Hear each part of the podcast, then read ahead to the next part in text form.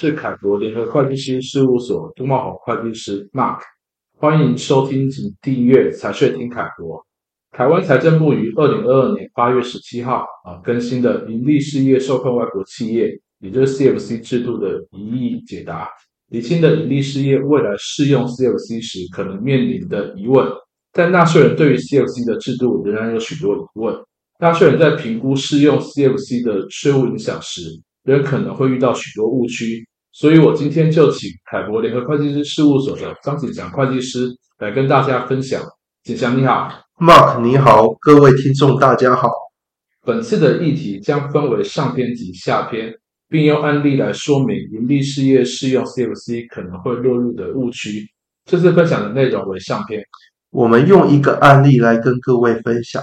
案例背景如下：有一家台湾公司直接持有一家香港公司百分之百的股份。这一家香港公司除了控股职能外，当地尚有买卖业务，适用的所得税率为百分之十六点五五。营利事业持有的境外公司，只有位于低税负地区或国家，才需适用 CFC 制度。那案例中的香港公司适用的法定税率高于百分之十四，那可否不适用 CFC 制度呢？这其实是第一个误区。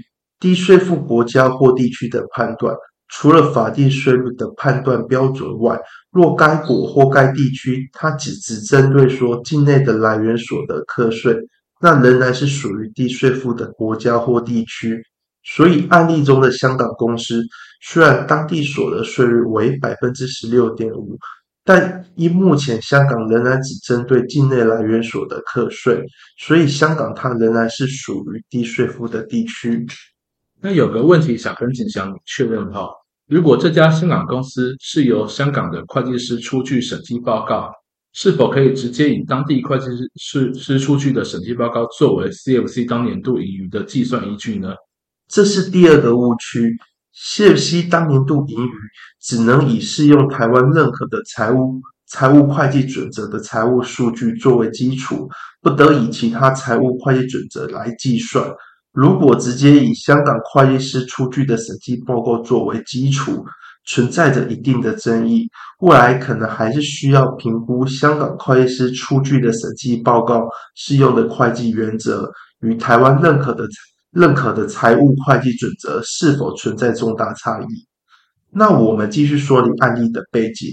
截至二零二二年十二月三十一日，香港公司累计亏损为新台币三千万元。二零二三年度及二零二四年度的 CFC 当年度盈余分别为新新台币两千万元及新台币五百万元。由刚刚的案例可以知道哈。因为累计亏损的存在，二零二三年度及二零二四年度账上仍未有保留盈余，是否代表没有 CFC 的纳税义务呢？这是第三个误区。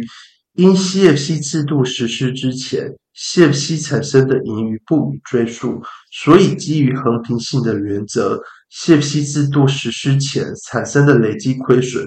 不可以用来抵减 CFC 制度实施后产生的保留盈余，所以本案例中，在计算香港公司二零二三年度及二零二四年度的 CFC 当年度盈余的时候，不可以考量截至二零二二年十二月三十一日止香港公司的累计亏损。